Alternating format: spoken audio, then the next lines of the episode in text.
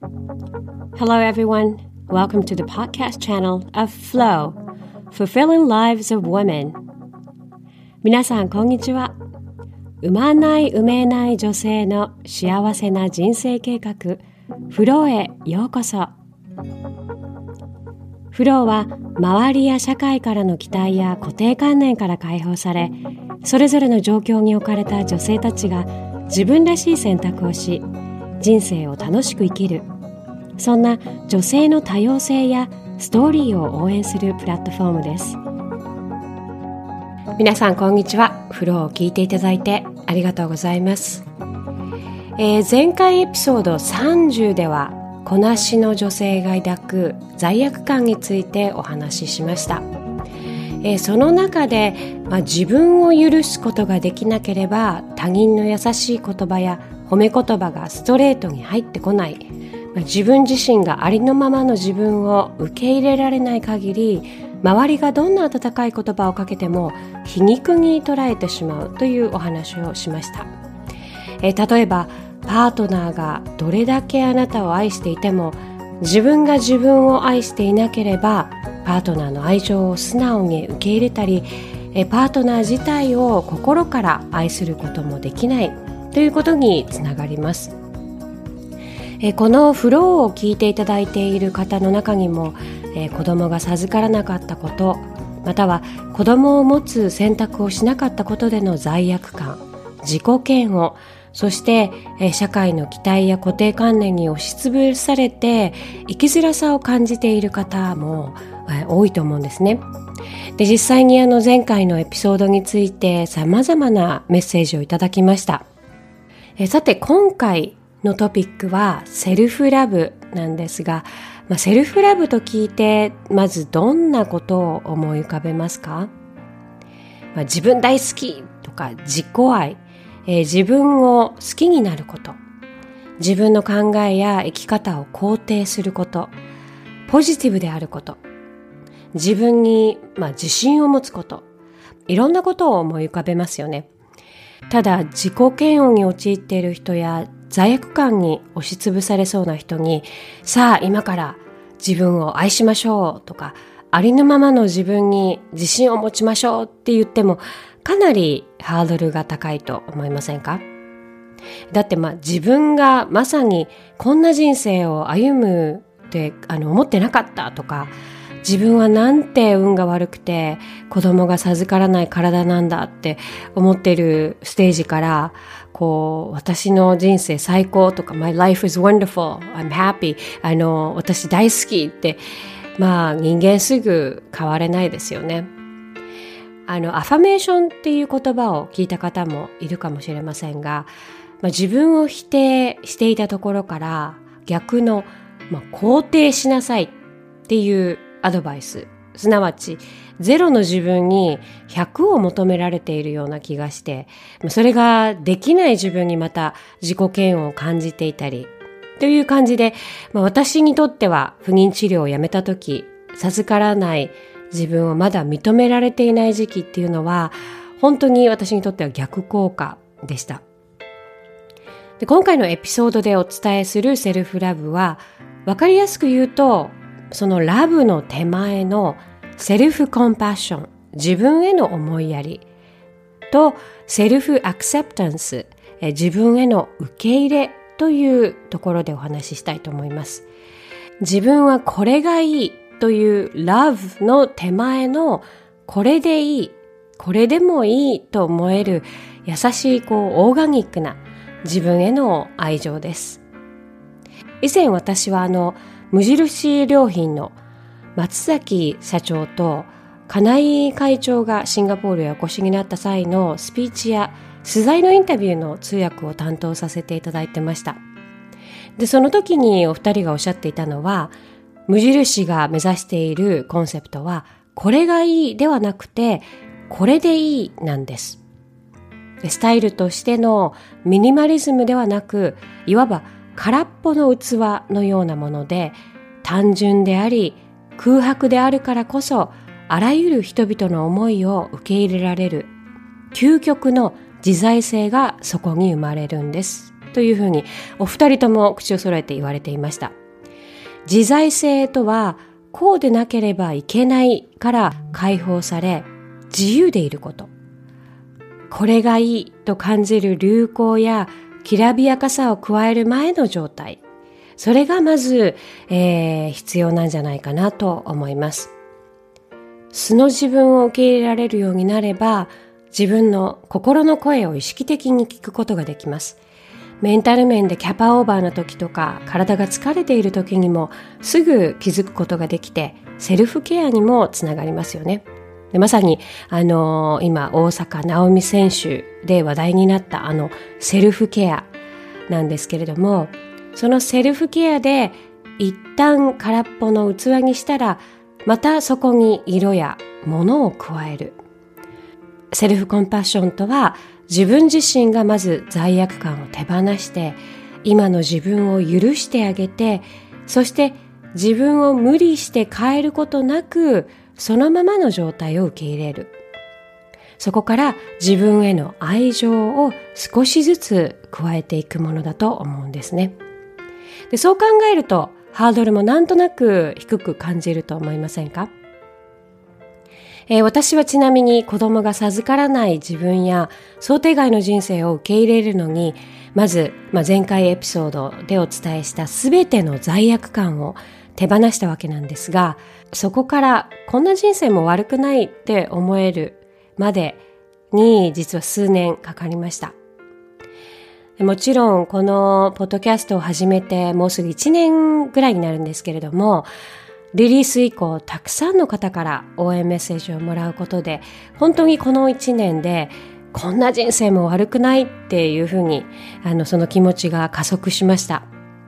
で今はそこから新しい物事や様々な色を加えていっている私も今成長段階にあります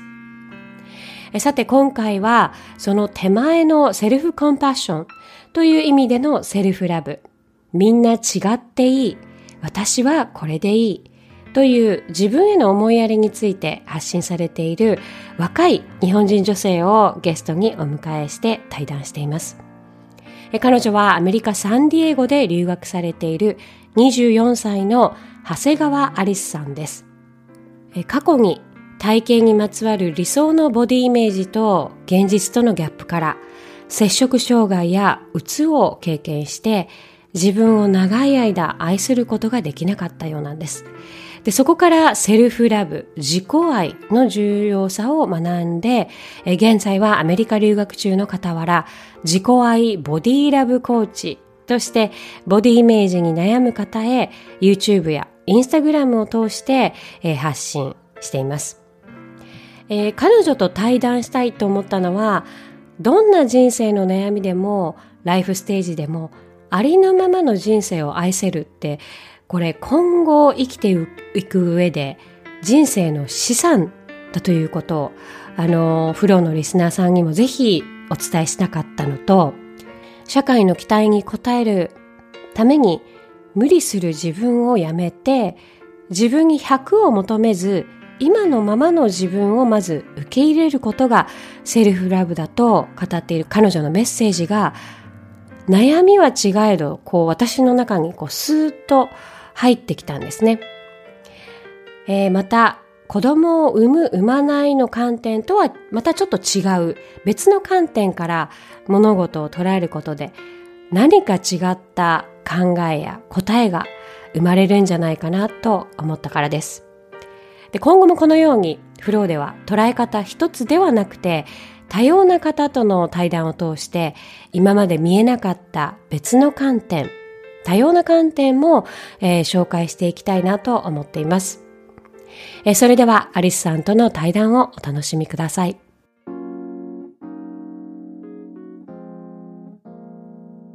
では本日のゲストは長谷川アリスさんにお越しいただいてます。アリスさん、こんにちは。こんにちは、さこんにちは、さ It's so cute. あの、ね、YouTube とか、あの、Instagram をされているということで、でそこで必ずこの挨拶、こんにちは、さって、かわいいと思って。聞いてる。嬉しい。なんかこう真似してコピーしてくれる方がちょっと増えてきて、すごいなんかアリス色が出てるキャッチフレーズみたいな、なってるから、嬉しい。これアリスさんが考えたんですか？そうですね。なんか自分的にこう、英語っていうのも大きいし、うん、アイデンティティとして。で、日本の文化もすごい大切にしたいから、組み合わせようと思って作りました。うんいや、なんかすごくね、ありそうでなかったというか。そうですよね。ねはい。で、あの、アリさん24歳でいらっしゃるんですよね。うん、で、はい、あの、アメリカのサンディエゴで学生をされているっていう。そうです。ここまでは日本にいらっしゃったんですかね。はい、ここまで日本にいました。日本の大阪という。はい。大阪です。神戸と大阪やん。親近感。はい。ということで、えっ、ー、と、今日はですね、まあ、テーマ、大きなテーマとしては、あの、セルフラブっていうことで、あの、アリスさんまだ24歳というお若いライフステージで、こうまだその子供を産むか産まないかとか、そういうところにはまだ行ってないと思うんですけれども、うん、あの、アリスさんにはアリスさんでこう10年間悩まれた、あの、接触障害っていうことをこう乗り越えられて、今すごくこうマインドセットであったり、そのボディイメージのをこうポジティブに変えようとか、自分をこうどう愛するかっていうのをこうね、発信されているあの YouTube とか Instagram なんですけれども、うん、なんかその観点からこう一緒にそのセルフラブって何なのかっていうのをこう一緒に話し合いたいなと思って今回あのねゲストとしてあのお呼びさせていただいたんですけれども、えー、まずね先ほど言ったその摂食障害っていうものをもう 10, 10, 年ですよね。10年ぐらい体験されたっていうことなので、なんかあのもしよろしければそのご自身の体験、どういうふうなあの障害だったのかっていうのも教えてもらえますか？はい。えっと、まず、はじめにちょっとお伝えしておきたいんですけれども、うん、私はこう、お医者さんに見てもらって診断を受けたっていうところではないんですね。あの、摂食障害の症状に苦しんだっていうふうに普段ちょっとお伝えしてるんですけど、なぜ私がその言葉を使うかっていうと、本当に私たちの身の周りに溢れている。で、今、こう、たくさんの、ね、方々が、認識は、そこに私は、こう、食事に対して、こう、なんか摂食障害かもって思うところまで行ってない方が多いなって思うんですね。っていうのも、やっぱりこう、ああ、周りからはダイエットしなさいとか、自分自身もあダイエットしなくちゃっていう風なマインドになる社会からのメッセージがすごい、ね、ノイズがすごいすごいあると思うんですね。で、そこでやっぱりこう、どんなマインドになるかっていうと、ああ、私ってダイエットもできないんだとか、なんかこう痩せた方がいいって分かってるのに、なんか食事も全然コントロールできないし、っていう風に自分をね、どんどんどんどん責めていっちゃって、なんかこう、本当に周りが見えなくなっている状態。でも私がこういう風に摂食障害っていう風に、あの、この言葉を使うことによって、自分のこの食事に対してのなんだろう、習慣っていうのを見つめ直してもらえるきっかけを作れるんじゃないかなって思ってこの言葉を使っているんですね。うん、はい。あの、過去の私っていうのは、食事に対してコンプレックスがあって、体型に対してもコンプレックスがあって、あ、私って痩せないと価値がないとか、これぐらいの体型じゃないと認めてもらえないとか、なんか人気になれないとか、仲間に入れてもらえないっていう、なんだろう、心のコンプレックスがすんごいすんごい何年もあってそれが何を引き起こしたかというとその摂食障害の症状、うん、はい。っていうので、ね、私の場合は、うん、あのー、過食費用とっていう分類に入って英語でビンジイーリンっていうのかな、うんうんうん。うんすごいたくさんの量を食べて、でまたダイエットしてっていうのもすごい極端なダイエット。うん、すごい不健不健康な。スープだけとか、うん、でそういうふうによしダイエットをして痩せるぞっていうなるんですけどやっぱりそれがきつすぎるから、うん、心にも何日か続いたと思ったらまたこうビンジイーリンに走って、うん、やっぱりその自分を情けないとか恥ずかしいと思うから絶対に家族とか友達の前では食べないんですよ。普通に食べるふりするんですよ。外食とかではどうされてるんですか、えー、あ、もう我慢しました。なんか私はダイエット中だからとか、なんか普段食べる量よりも抑えて、私はもう普通の食欲だよ。私はコントロールできるの。私はなんかそんなに大食いしないよっていうのをアピールするんですけど、やっぱりこう、ああれ食べたかったのにって我慢するを繰り返すから家帰った時にすごい隠れて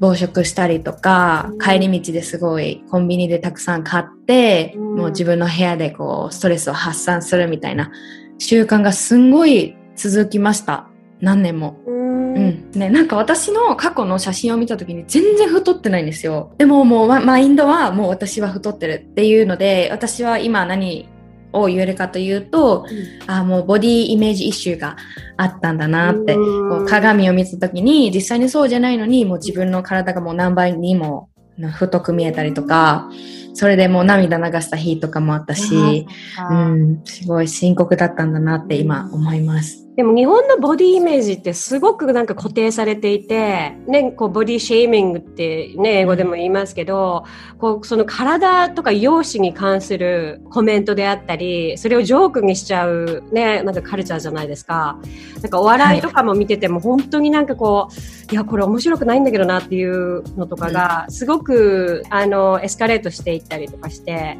で、うん、ね、最近こう渡辺直美さん、私もすっごい大好きなんですけど、なんかニューヨークにね、うんうん、あの移住されて、あやっぱりこうやってアメリカとか、はい、なんかね、海外に出ちゃうんだっていうのもあって、うん、なんかやっぱり生きづらさをこう感じる、うん、あるのかなっていうのをね、ああの思うんですけど、どうですか、うん、その日本の文化と今ね、アメリカに住まれていて、変わったこととかあります？かね、あの、ボディシェイミングっていうのも、アメリカでも実際あるんですけれども、なんか文化的にそれはタブーっていう風に見られてるので、もう、もう全く少ないです、チャンスは。でも、こう、私が日本から外に出たからこそ、こう、あ、日本ってボディシェイミングめっちゃ起こってるよなっていう風に初めて気づけたんですね。だから、こう、私がもし日本にいたままだったら、そのボディシェイミングにこう、例えば誰かが、こう、私の体型について、なんだろう、バカにするコメントがし、をしてきたら、きっとね、まだ、ああ、私のせいだって、私が痩せないといけないんだっていうふうに自分を責めてたと思います。だから本当になんか、なんだろう、外から見てみて、日本の社会を。うん、もう、こびりついてるっていうのかな、もう浸透しすぎてて、うんうん、そのね、日本社会にいている、いてる方たちにとっては、もう、それがダメだとか、それがメンタルヘルスに影響を及ぼしているっていうところの気づきまでいっていない状態だなんだろうなっていうふうに私は感じます。そうですね。なんかもう普段からその悪気とかは多分なくて、もうそこが、に意識がいってないから、人を傷つけるワードだっていうことも多分ね、気づいてないんだと思うんですよね。で私たちもやっぱり、うん、あの子供の頃からそういうふうにちょっと太ったんじゃないっていうのを母親に言われたりとか、うん、っていうのは全然してたので高校生になると結構ストレスとかでいっぱい食べてぽっちゃりになったりとか絶対するんですけど、うん、そこでこうメンタル的に大丈夫かなっていう心配ではなくて、とりあえず太ったから痩せなさいみたいな。で痩せることイコールいいことみたいな、うんうんうん、ね、友達の間でもこうしばらく会わなくて最、ね、会った場合に「あ痩せた?」とか「ね」っていうのとか普通に日常でその会話があるじゃないですか。うん、ありますね。ね私だったらね、痩せた子を見たら心配しちゃうんですよね。ちゃんと眠れてるかなとか、ちゃんと食べてるかなとか、心配するので、なんかそこが褒め言葉にはならないんですけれども、日本ってその背景は別として、痩せたっていうことに、がなんか褒め言葉のような、うん、文化なのかなって思いますけど。うん。ありますね。だってやっぱりこう、ダイエットの産業は痩せてる方がいいよ。だからこのサプリメント取りなさいとか、うん、こういう、なんだろう、ダイエット酵素がいいよって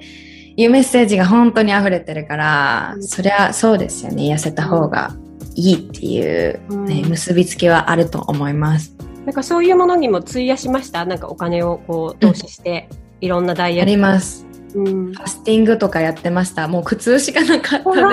ファスティング？うん。何日ぐらいやるんですか？えー、なんか2、3週間とかじゃないですかもうありえない、ありえない。あ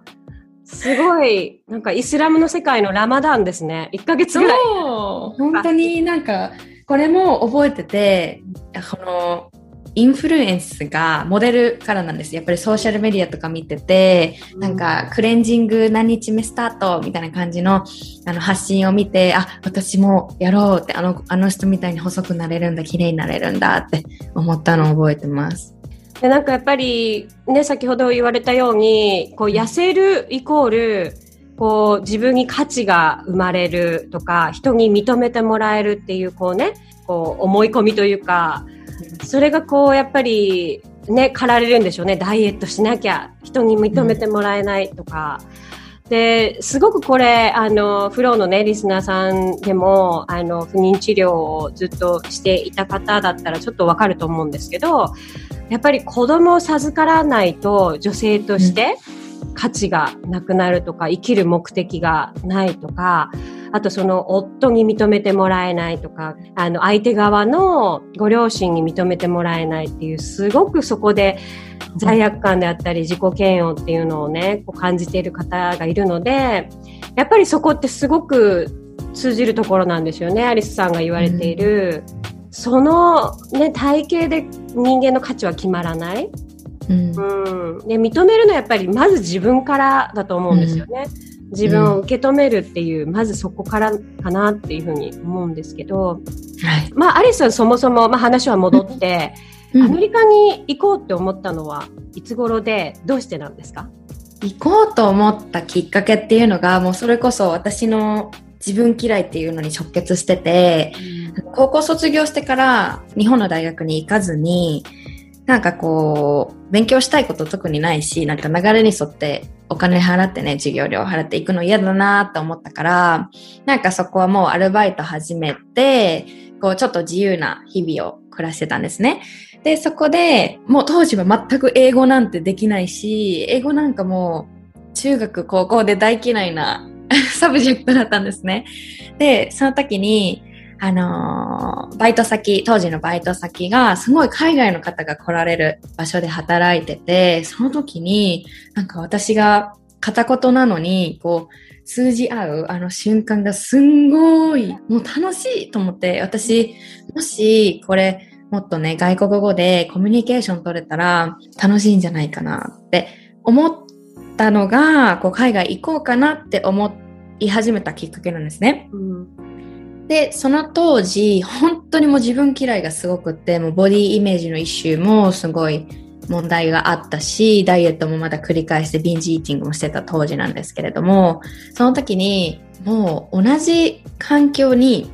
いるのじゃなくて、一回ちょっと外出てみて、もうやっぱりチャレンジングだと思ったんですけど、嫌だって同じことばっかり繰り返して自分のこと嫌いで日本嫌いとかじゃなかったんですけど、うん、同じね生まれ育ったところにいててもなんか変われないって思ったんですよねなんか直感的に。そう。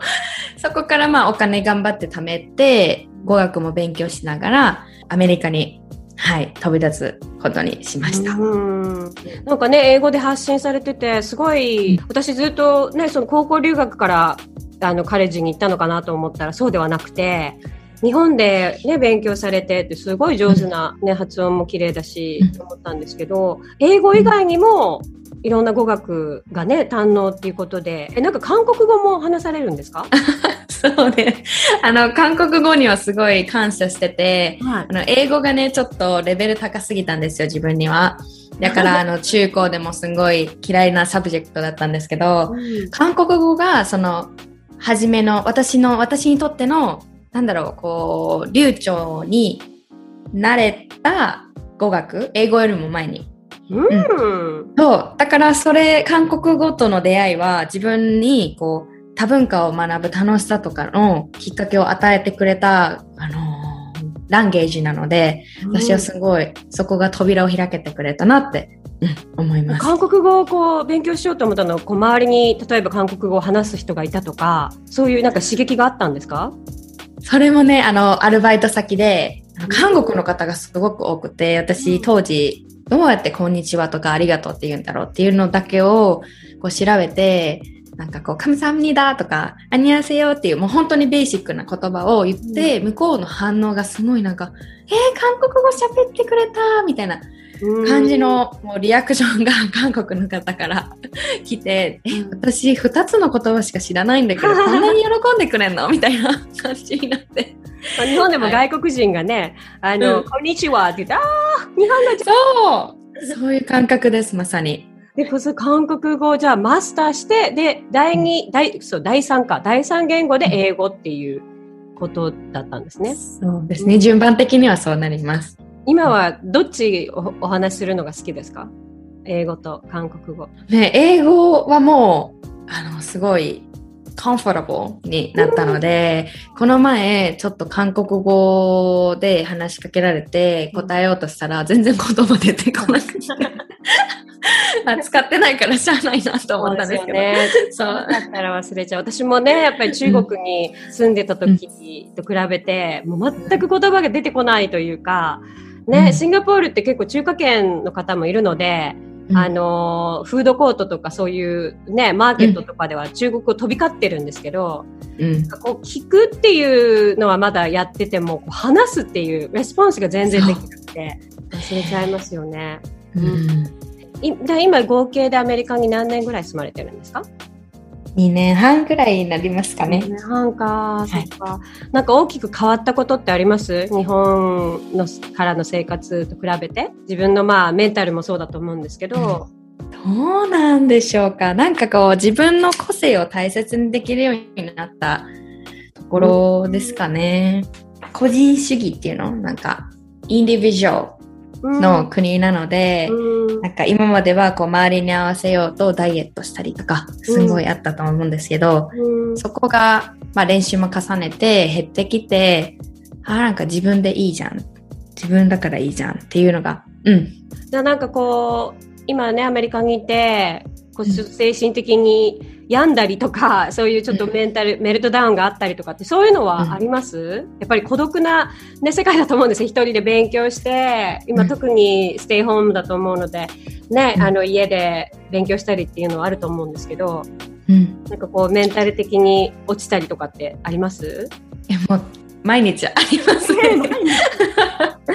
なんかこう、なんだろう、やっぱりそれこそコロナでね、今、うん。ステイホームで学校に行くっていうところがないので全部オンラインだから、やっぱりこう、せっかくサンディエゴの気候がいいところに来てるのに、うん。なんかずっと家にいなくちゃいけないとか、うんうん、なんか気がおかしくなりそうな時もあります。でそういうこう気分が落ちた時とかって、アリスさんどうされてるんですか？もう自分に好きなことしていいよって許してあげてます。好きなことどうどういうことされるんですか？なんか、やっぱりこう発信してるので、こうクリエイトすることが好きで、か YouTube を編集ちょっと時間取ってあげたりとか、30分とか1時間でもできることあるので、やってあげたりとか、本読みなんかしていいよって。やっぱりこう自分の中でうんある程度時間がないと自分の趣味は取れない、時間取れないっていうふうに考えてたんですけど、なんかこうもうしんどくなったら、ちょっとでもね気分がいいって思うことを自分に許可してあげようって、うん、思ったので、それが、まあ、詩になります。なんかメンタル的にね、落ち込んだ時に。はい。なるほど。なんか自分に OK を出してあげるっていうことうん。ね。で、私最初ね、あの、YouTube の見てた時に、すごくこう、メンタル面であったり、ね、うんどういうふうに克服するかとかってすごく発信されてたので、心理学をね、学ばれてる人なのかなと思ったんですけど、聞いたらコミュニケーションを学ばれて、で、なんかその心理学とかこう、勉強されたりとか、興味があったっていう、で至ったんですか？その YouTube 発信に。YouTube 発信自体はもう本当に自分のメソッドっていうのかな、こういうふうにな考え方があるよとか経験したよっていうふうにもう等身大でお伝えするっていう意識でやってるんですけど、うん、あの心理学自体私すんごい興味のあるトピックで、うん、これすごいあの自分が変わった変わり始めてるなって思った時にすごい関係してるものなんですけど、うん、こう当時初めて心理学に対してのあの発信をしている YouTuber さんにちょっとたまたま YouTube でこう発見して動画を、うん、うん、そこでなんか自分をなんだろう、許してあげる方法とか、自分に優しくなる方法とか、直接セルフラブっていうふうには言ってなかったんですけど、うん、なんかこれって、ある意味こう自分と向き合うことなので、うん、なんか自分を大切にしてあげるとか、自分の脳をまた今まで教えてこられたこともあるけれども、それを新しく書き換えができるよっていうふうに学んで、うんえ、心理学って面白いな。なんか心理学ってこう、誰かの心を読むとかそういうのじゃなくて、うん、もう全部自分のためじゃんって思ったので、そこから、うんうんうん、どっぷり、あのね、ちょっとずつなんですけれども、心理学を学ぶジャーニーが始まった感じです。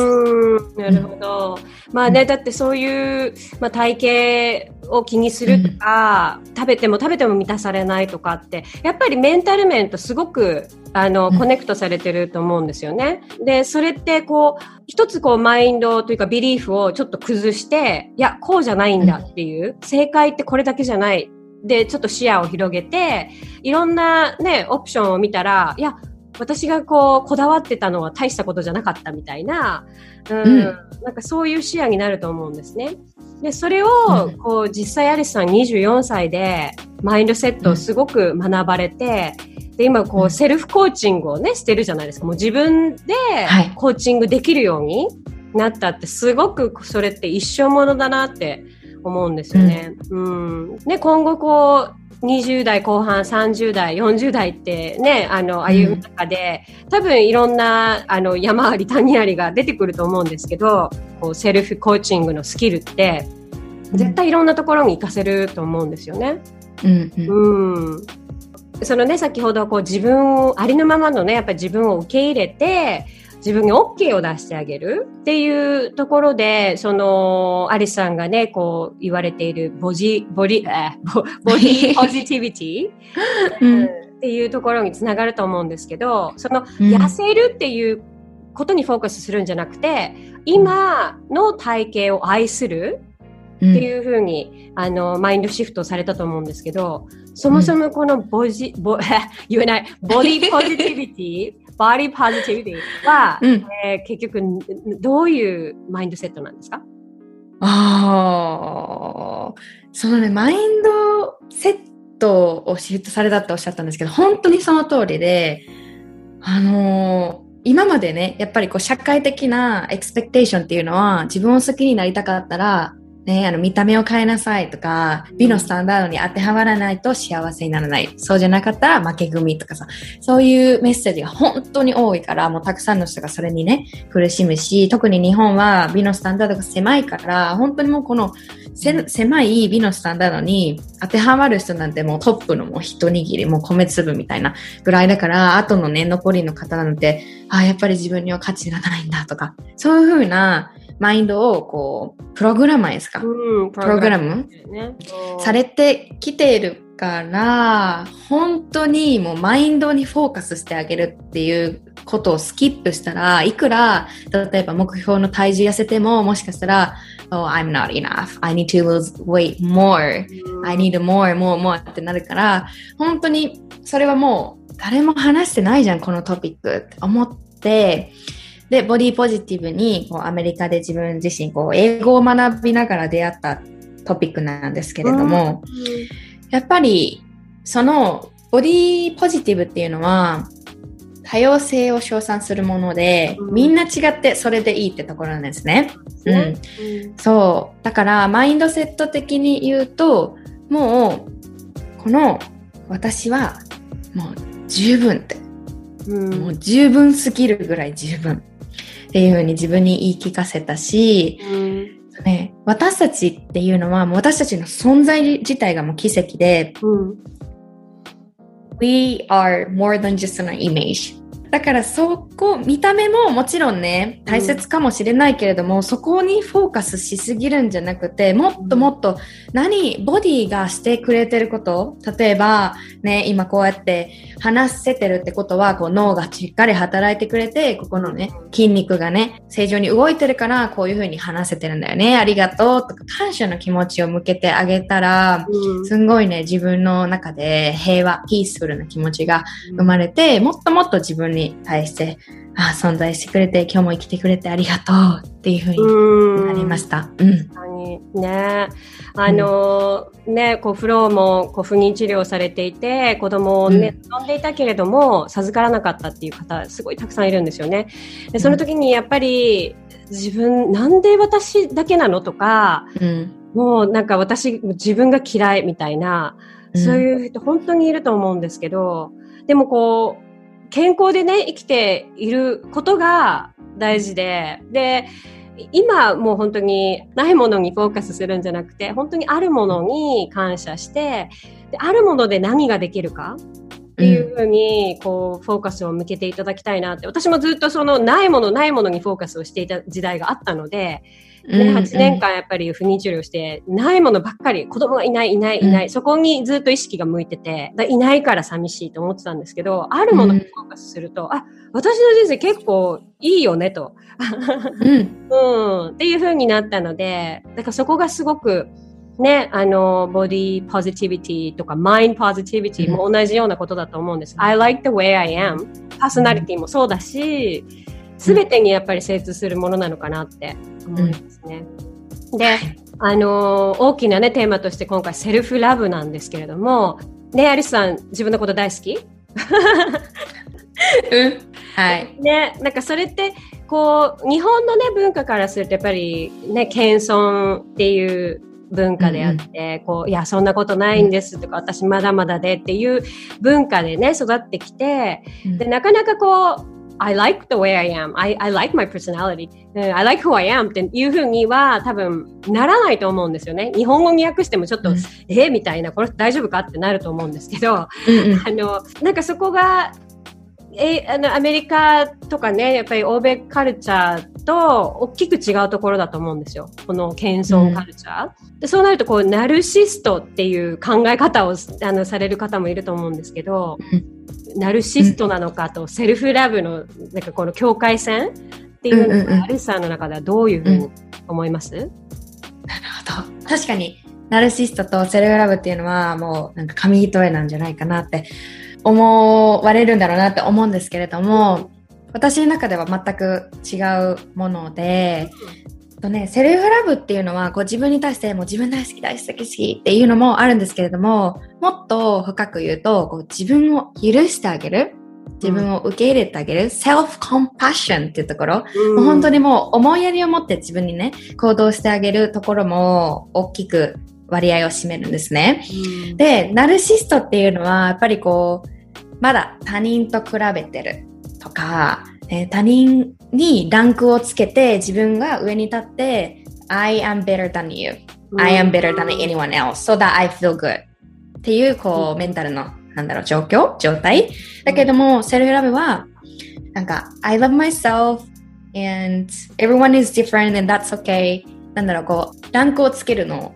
しない感じ、もうみんなみんなそれでいいの？ニュートラルな感じ私は誰かより優勢とか劣勢とかもなくって、うんうん、個性がもう最高。私が持ってるものの最高。うん。うん、でもナルシストは、こう、本当にもう、なんだろう、本当は心に傷がある状態で、うん、なんか、なんか誰かの火を探さないと、自分に満足がいかない。ちょっとなんかトキシックな状態なんじゃないかなっていう風なものの見方をしています。はい。うん素晴らしい見方だと思います。いや、本当にね、今言ったように、やっぱりナルシストってこう、対人なんでしょうね、多分。うん、人と比べてどうとか、うん、人に見られる自分とかっていうところにフォーカスしちゃってるので、外側向きうんうんうん、ね、メンタルだと思うんですけど、やっぱりセルフラブっていうのはもうそんなことどうでもよくて、うん、ね、周りとか、そういうね、社会とか、そういうノイズが全部カットされて、うん、もう自分にフォーカスしている。自分が幸せで、楽しければそれでいいっていう、ね、そこだと思うんですよね。うん。それをこう得られたっていうのは何かきっかけがあるんですか？セルフラブを得られた、得たきっかけですか、うん、もうこれ本当にたくさんあって、っていうのも、もうセルフラブっていうのは、ジャーニーのようだから、旅のようなもの。だから、一概にね、これがいいよっていうふうには言えないんですけれども、うん、やっぱりこう、大きいものとしては、self-acceptance、right. 自分を受け入れるっていうところから始まったと思います。どんなにこう、不完全な自分でも、私、すごい完璧主義者やったんですね。なんか、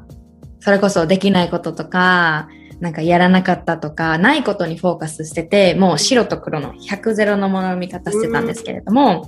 もうそれでもいいよって、ある意味極端な話、なんかこう白黒でものを見ている自分もそれでもいいよって、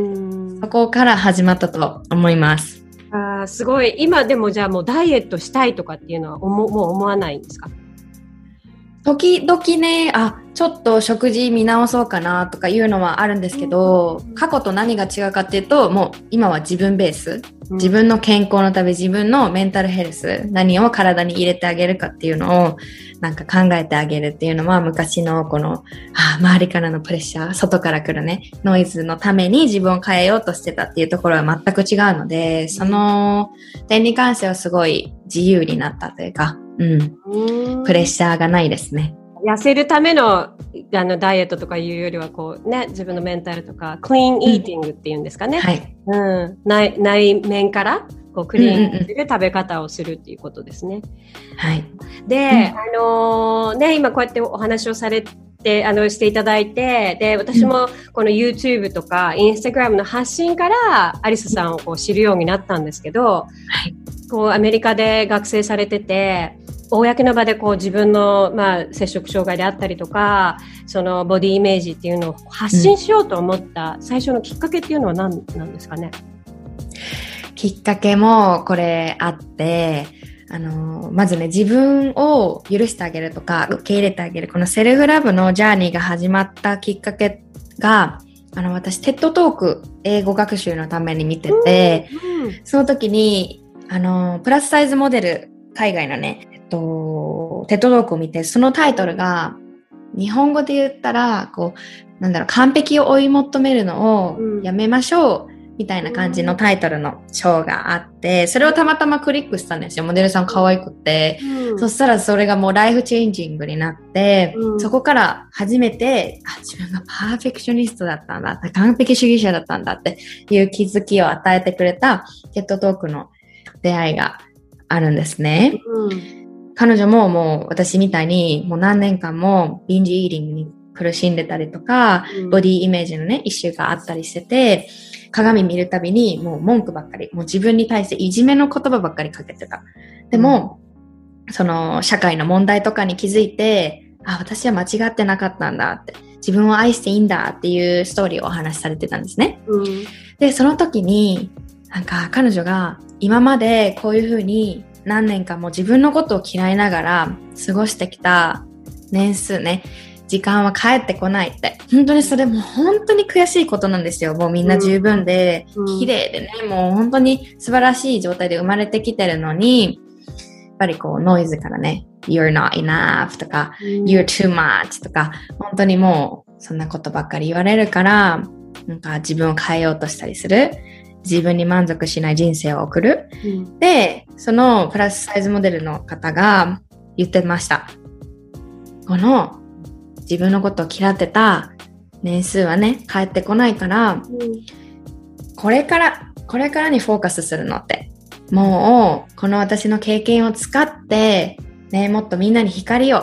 与えたいって言ってて、うん、私それがなんか、ビビビビビビってきて、うん、ああ、そうだって、こう、過去のことを責めるチョイスもできたと思うんです。うん、ああの時からもっと自分のこと好きだったらなーって、従来の時もこういうところもっと楽しめたのになーっていうふうに、あの、文句だけね、言って終わる人生もチョイスできたと思うんですけれども、うんうん、私の中で、いや、彼女みたいに私もこの悔しいっていうエネルギーをインスピレーションに変えようって、誰か、ね、私みたいにきっと困ってる人、自分のこと好きじゃないって否定しながら生きてる人、絶対いるって思って、それがね、もう私の、なんだろう、活動の源になってるというか、うん、そこから始まりました。悔しいが原動力になった。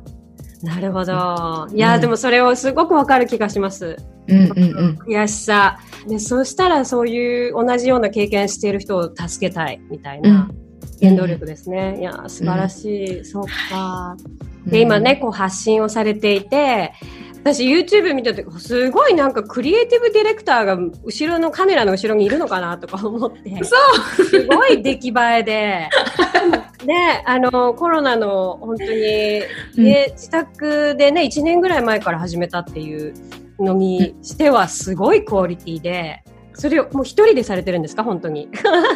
そうです。なんか、ええー、ちょっといつもあんま謙遜しなくて、ありがとうって言うんですけど、なんかこれに関しては、ええー、そうなの？って感じで。すごい。もあ、そうなんかな。ありがとうございます。そこにこうちょっと、ちょっとやっぱりパーフェクショニストが出てるのかな？ちょっと出てますね、まだ。いや、才能ですね、やっぱり。すごく見やすいし、画質も綺麗だし、うん、編集、編集っていうんですか？私もちょっと YouTube あんまりよくわかんないんですけど、うんうんうん、音楽の入れ方とかすごいなと思って、うん、絶対なんかカメラの後ろにディレクターって。もらってるんだろうなとか。発信をし始めて大きく変わったなとか、うん、自分の中でも変わったなっていうとこあります？ありますね。たくさんこれもあるんですけれども、やっぱりこう、発信して自分の内側にあるものをこうこの世界にバーって出してあげるとやっぱりこう、あ、私も同じ経験するって言ってくれる方がもう思ってたよりもたくさんいらっしゃって、まみそ、まみさんもそうなんじゃないかなって思うんですけど、やっぱりこう、誰かに、ね、他者貢献、誰かの助けになってるって知った時がすごいなんか自分の中で、なんか私はこう過去のね、辛かった時間とか、それはなんかこうある意味理由があって起こったんだって、本当にもうインスピレーションがもうどんどんどんどん増えていく感じですね。うん、なるほど、そっかそっか。アリさんはなんかこう憧れのこう、ロールモデルがいらっしゃったりとか、いつでもこう悩んだ時にリーチアウトできるような人っているんですか？周りに。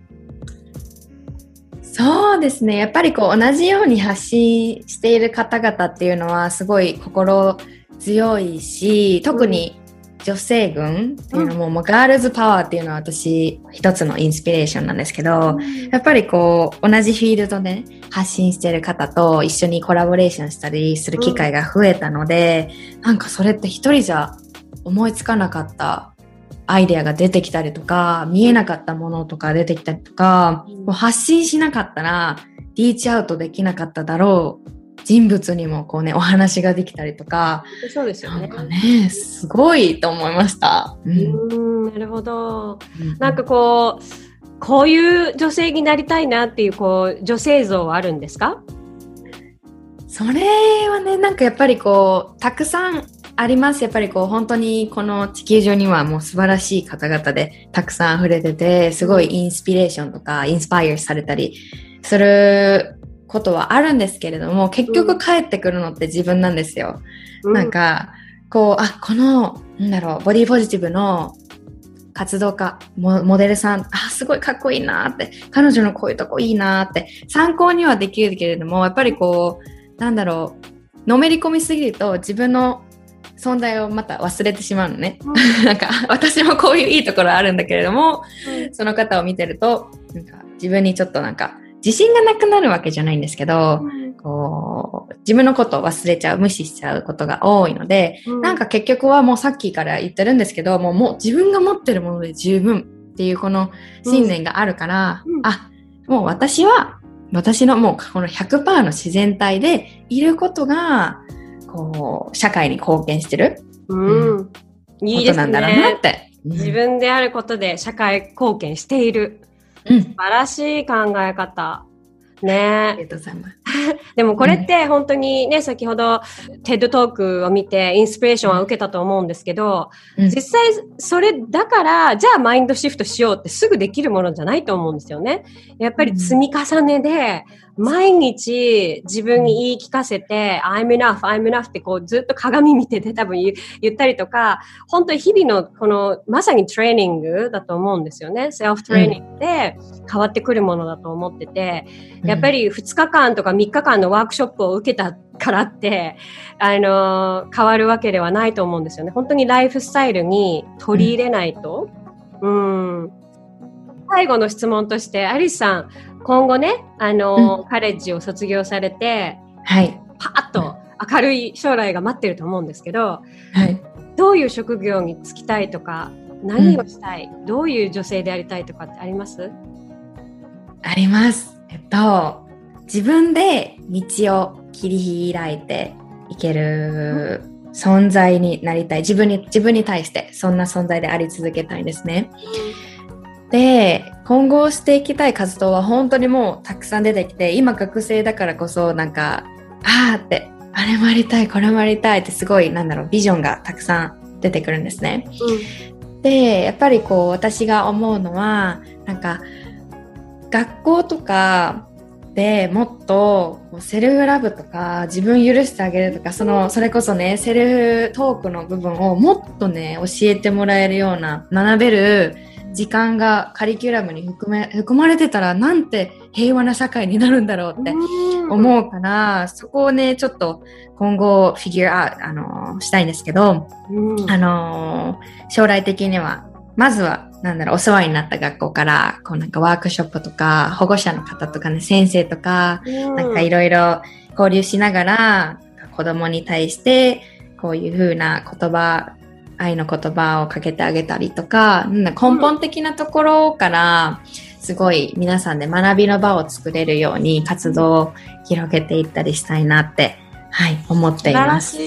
じゃあ、あの、会社にこう属さず、自分でこう会社を立ち上げて、ソロで活動するっていうビジョンですかね。そうですね。でも、きっと一緒に頑張る仲間も、うん、あの、欲しいなって今後ね、思ったりしています。素晴らしい。楽しみですね。はい。ああ、なんか、ね、10年後にはアントプレナー、ね、本出したりとか、いろんな可能性があって、私は楽しみにね、これからも見てますので、ぜひ頑張ってください。はい、そしてアメリカでのね、学生生活、まだ続くと思うんですけど、はい。ね、あの、ぜひ頑張っていただいて、今日も素晴らしいセルフラブのお話、ありがとうございました。はい、こちらこそありがとうございました。はい。